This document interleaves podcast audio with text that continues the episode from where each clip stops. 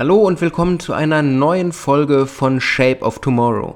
Heute mit einem Thema, das viele Unternehmen, viele Manager wirklich gerade beschäftigt. Das virtuelle Arbeiten. Seit Corona sind Homeoffice und Co. gang und gäbe geworden. Aber was bedeutet das für die Art der Zusammenarbeit und worauf muss man bei der Führung virtueller Teams achten? Das schauen wir uns heute gemeinsam an. Shape of Tomorrow. Der Podcast rund um Innovation, Trends und die Zukunft mit Innovation Profiler Alexander Pinker.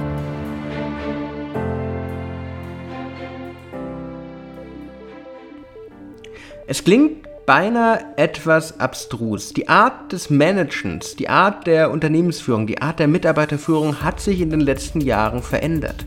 Wenn wir auf die Geschichte zurückblicken, hatten wir einfach einen ganz anderen Führungsstil. Wir hatten die Top-Down-Hierarchie. Der Manager, der Chef, der Geschäftsführer sagt irgendwas und die Mitarbeiter machen's. Aber dann kam die Digitalisierung, dann wurde alles anders, dann kam die Veränderung. Mittlerweile gibt es Möglichkeiten in virtuellen Teams orts- und zeitunabhängig miteinander zu arbeiten. Und das nicht erst seit Corona, aber seit Corona ist das kollaborative Arbeiten mit virtuellen Tools im virtuellen Team erst wirklich Thema geworden. Und nach einer aktuellen Demexco-Studie werden 85% der Unternehmen das Arbeiten im Homeoffice im virtuellen Team auch weiter beibehalten. Der Einsatz virtueller Teams wurde angetrieben durch das Aufkommen globaler, digitaler und kundenorientierter Organisationen. Seit Digitalisierung, seit Innovation eine immer größere Rolle spielen, haben sich die Unternehmen neu gefunden, haben sich die Unternehmen neu erfunden und mussten auch standortunabhängig irgendwie reagieren. Plötzlich waren Offices in China, in Australien, in ganz anderen Teilen der Welt. Virtuelles Arbeiten war daher die einzige Möglichkeit, um zu reagieren. Und mit der Digitalisierung mit den Möglichkeiten von Tools wie Zoom, wie Trello oder wie Asana kommen da noch ganz neue Möglichkeiten hinzu. Und 80% aller Mitarbeiter arbeiten heute bereits mit einem virtuellen Teamkollegen zusammen. In Zukunft wird das aber noch viel, viel mehr kommen. Und das Lernen mit virtuellen Teams umzugehen, das muss erstmal geschehen. Als virtuelle Teams aufkamen, dachte man zuerst einmal, es sei keinerlei Unterschied zu klassischen Teamstrukturen zu sehen. Aber das war eine Fehlinterpretation. Während klassische Teams diese Standardprozesse und die Betriebswirte oder die Volkswirte unter euch, jeder, der sich mit Verhaltensorganisationen im Unternehmen beschäftigt hat, kennt das, die Phasen der Teambildung, Forming, Storming, Norming, Performing, die fallen im virtuellen Team ziemlich weg. In einem klassischen Team gibt es einfach andere Dynamiken, gibt es andere Interaktionen als im reinen digitalen Team. Ihr kennt das, wenn ihr einfach mit euren Teamkollegen mal zur Kaffeemaschine lauft oder zusammen Mittag esst. Es sind andere Dynamiken, man hat einen anderen Austausch. Daher ist dieses durch Corona ausgelöste Verlangen, nur noch im Homeoffice zu arbeiten, eigentlich eine große Herausforderung. Es bietet viele Chancen. Es ist psychologisch bewiesen, dass wenn man zwei Tage im Homeoffice verbringt, man viel produktiver, viel mehr vorankommt. Gleichzeitig haben Unternehmen, die nur im Homeoffice arbeiten, die nur virtuell arbeiten, auch große Herausforderungen, die sie vielleicht noch gar nicht sehen. Und darum geht es in dieser Folge. Als gute digitale Manager, als gute digitale Führungskräfte muss man den Unterschied verstehen zwischen analogen Teams und virtuellen Teams und einschätzen können, in welcher Projektphase oder wann es am besten ist, wie zu arbeiten. Nämlich das analoge Team hat viele Vorteile, die wir zum Fortschritt unseres Unternehmens nutzen können. In einem analogen Team zum Beispiel werden schneller soziale Kontakte geknüpft. Und gerade wenn es um Innovationen geht, ist Vertrauen, ist das sich gegenseitig austauschen relevanter denn je. Man ist einfach durch diese sozialen Kontakte kooperativer und kollaborativer als irgendjemanden gegenüber, den man noch nie gesehen hat. Durch die Arbeit vor Ort kann es auch zum schnelleren Austausch und zur besseren Kommunikation kommen. Ihr geht einfach zum Kollegen rein, fragt ihn die Frage, die ihr fragen wollt und geht wieder. So können gemeinsam Probleme gelöst werden. Und diese gemeinsame Lösung von Problemen steht auch im Vordergrund. Man kann einfach um Hilfe bitten. Das ist in virtuellen Teams nicht so einfach. Auch der Manager, auch ihr als Manager könnt eure Teams gar nicht so an die Hand nehmen, nicht so anleiten, nicht so coachen, wenn sie überall in der Welt verstreut sind. Mitarbeiter lernen aus Erfolgen und aus Misserfolgen als Team. Und gerade wenn es um Innovationen geht, und wir haben uns das in der letzten Folge, wo es um den Innovationsmonitor Publishing ging, angeschaut, wenn ich nicht aus Erfolgen lerne, lerne ich nichts für mein Innovationsmanagement. Und der ein oder andere Hörer fragt sich jetzt vielleicht, warum überhaupt dann in virtuellen Teams arbeiten? Hole ich die Leute doch einfach nach der Corona-Pandemie zurück ins Büro und gut ist. Aber so ist es auch nicht. Virtuelle Teams sind schlicht und ergreifend die Antwort auf die aktuelle Art der Führung. auf die aktuellen Möglichkeiten der digitalen Transformation. Virtuelle Teams haben viele Vorteile, die man auch nicht einfach vergessen darf. Dezentrale Führung bringt beispielsweise sehr viel mehr Selbstständigkeit zu den Mitarbeitern. Und ihr habt das vielleicht erlebt. Als Corona begonnen hat, musste man erstmal loslassen lernen. Dass die Azubis, dass die Mitarbeiter nicht mehr um einen herum sind, dass man nicht mehr einfach zu ihnen laufen kann und nach dem Projektstatus fragen kann. Das war erstmal eine Umgewöhnung. Aber das ist nur einer von vielen Vorteilen. Wenn ich beispielsweise meine Teams näher beim Kunden habe, weil sie dort leben oder weil ich sie dort platziert habe und sie nur virtuell mit mir interagieren, kann ich auch die Kundenbindung steigern. Mitarbeiter, die mehr Freiheiten haben, bleiben auch länger dem Job erhalten, bleiben auch länger in den Teams, in den Unternehmen, in denen sie arbeiten.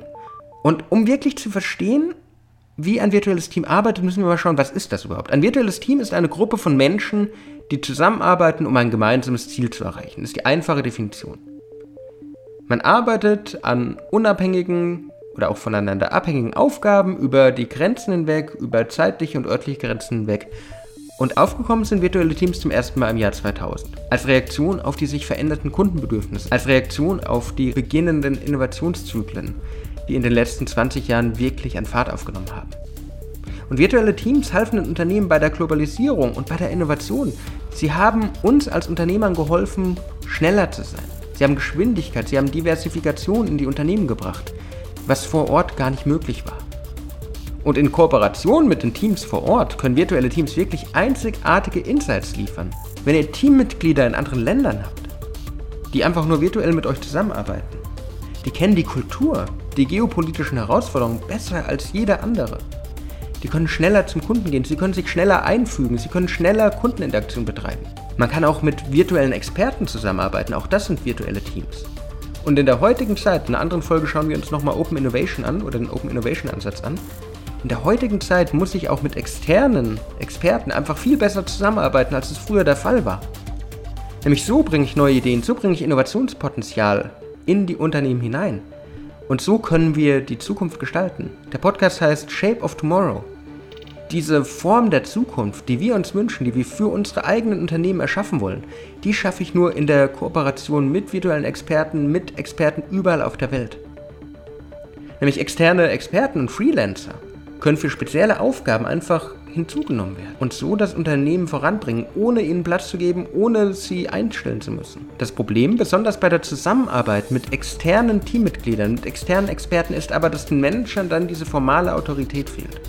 Wenn ich jemanden über Fiverr oder über Upwork zu mir geholt habe, dann bin ich nicht dem sein Chef.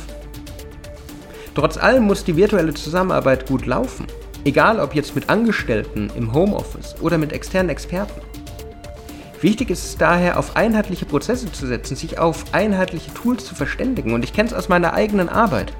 Jeder Freelancer, jeder Kunde, jedes Unternehmen hat so seine eigenen Tools. Jeder hat seine Kollaborationstools. Die einen machen Videocalls über Zoom, die anderen über WebEx, die dritten über Skype for Business.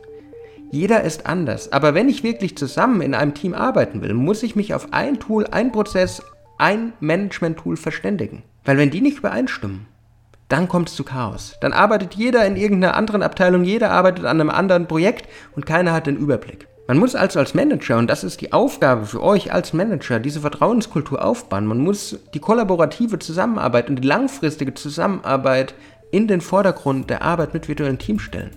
Man muss ihnen sagen, woran man arbeitet, warum es so relevant ist, warum es so wichtig ist, dass man, auch wenn man sich nicht persönlich gegenüber sitzt, zusammenarbeiten muss. Wenn man das nicht macht, kommen nämlich all die Herausforderungen der virtuellen Teams auf einen zu. Man hat keinen Beziehungsaufbau, man hat langsame Entscheidungsfindung, man hat wenig Anteilnahme, man hat unterschiedliche Führungsstile und verschiedene Methoden der Entscheidungsfindung. Wenn das alles nicht geregelt ist, wenn ich keine einheitlichen Bausteine gebaut habe, wenn ich nichts definiert habe als Leitlinie, dann wird es schwierig. Damit eure virtuellen Teams daher funktionieren, braucht ihr verschiedene Bausteine, braucht ihr Werkzeuge. Ihr braucht klare Strukturen und Ziele. Jeder im Team muss verstehen, warum das Team gegründet wurde, wie es aufgebaut ist, wer woran arbeitet, für was man arbeitet. Man muss psychologische Sicherheit schaffen. Gerade wenn ich nicht im Unternehmen bin, gerade wenn ich meinem Manager nicht immer in die Augen schauen kann, dann ist ein bisschen Unsicherheit bei Mitarbeitern da. Daher muss man ein Teamumfeld schaffen, in dem jeder sicher ist, auch Risiken einzugehen. Dass es nicht schlimm ist, wenn man auch im Homeoffice mal einen Fehler macht. Dass es nicht schlimm ist, seine Meinung zu äußern, dass man alleine und selbstständig arbeiten kann. Wenn diese psychologische Sicherheit, diese Fehlerkultur aufgebaut wurde, dann kann man viel besser im virtuellen Team arbeiten. Aber das braucht Vertrauen, das braucht auch Zeit. Man muss auch den Teammitgliedern immer wieder die persönliche Seite zeigen. Man muss sie sozial abholen. Man muss ihnen zeigen, welche Auswirkungen ihre Arbeit auf andere Mitarbeiter, auf die Kunden, auf das Unternehmen hat. Sie müssen die Bedeutung ihrer Arbeit verstehen. Dann arbeitet nämlich auch analoges und virtuelles Team viel besser zusammen. Wenn man diese Faktoren in den Mittelpunkt der gemeinsamen virtuellen und analogen Teamarbeit stellt, dann kann man gut im virtuellen Team arbeiten. Und dann sind auch die Homeoffice-Leute, die momentan daheim arbeiten und die anderen, die bereits wieder im Büro sind, wunderbar kollaborativ und können toll zusammenarbeiten. Man muss aber vorher mit den Teams sich zusammensetzen, muss sie vielleicht dann doch nochmal ins Büro holen und muss mit ihnen diese gemeinsamen Strukturen, diese gemeinsamen Ziele definieren und kommunizieren. Man muss diesen Mehrwert, die Vision des Projekts in den Vordergrund stellen und ihnen die Tools beibringen. Wenn ich die gemeinsame Projekt, die gemeinsame Unternehmenskultur habe, wenn ich die gemeinsamen und einheitlichen kollaborativen Tools habe, dann kann es funktionieren. Und die Tools da draußen sind vielfältig. Ich zum Beispiel arbeite sehr viel mit Zoom, um mit virtuellen Teams zusammenzuarbeiten. Ich nutze Slack, um mit ihnen zu kommunizieren, um Projekte abzustimmen. Ich persönlich nutze Trello, entdecke aber zum Beispiel auch gerade Monday für mich als Projektmanagement-Tool, als Kollaborationstool. Ihr müsst schauen, mit welchen Tools ihr arbeitet. Bei allem, was ihr tut. Etabliert einfach das Why als zentralen Kern der Arbeit. Sagt ihnen, warum sie etwas machen. Zeigt ihnen das große Ganze. Zeigt den Mehrwert in Projekten, im Management, im Teamwork. So kann man dieses Future Mindset, das Mindset für die Shape of Tomorrow etablieren. So kann man Innovationen, Menschen, Projekte motivieren, antreiben. Wenn man das bedenkt, kann man virtuelle Teams führen. Man muss sich aber Gedanken machen. Man darf nicht vergessen, virtuelle Teams sind eben nicht wie die klassischen analogen Teams. Sie haben andere Anforderungen, andere Wünsche, aber auch ganz anderes Potenzial. Wie sieht das bei euch aus? Habt ihr virtuelle Teams? Bleibt ihr im Homeoffice? Gebt ihr eure Büroräume auf? Was hat Corona bei euch verändert? Oder habt ihr vielleicht sogar schon immer in virtuellen Teams gearbeitet? Teilt mit mir eure Erfahrungen und wenn euch der Podcast Shape of Tomorrow gefällt, dann folgt mir gerne und lasst mir einen Like da. Bis zum nächsten Mal und eine wunderschöne Woche. Bis dann. Shape of Tomorrow.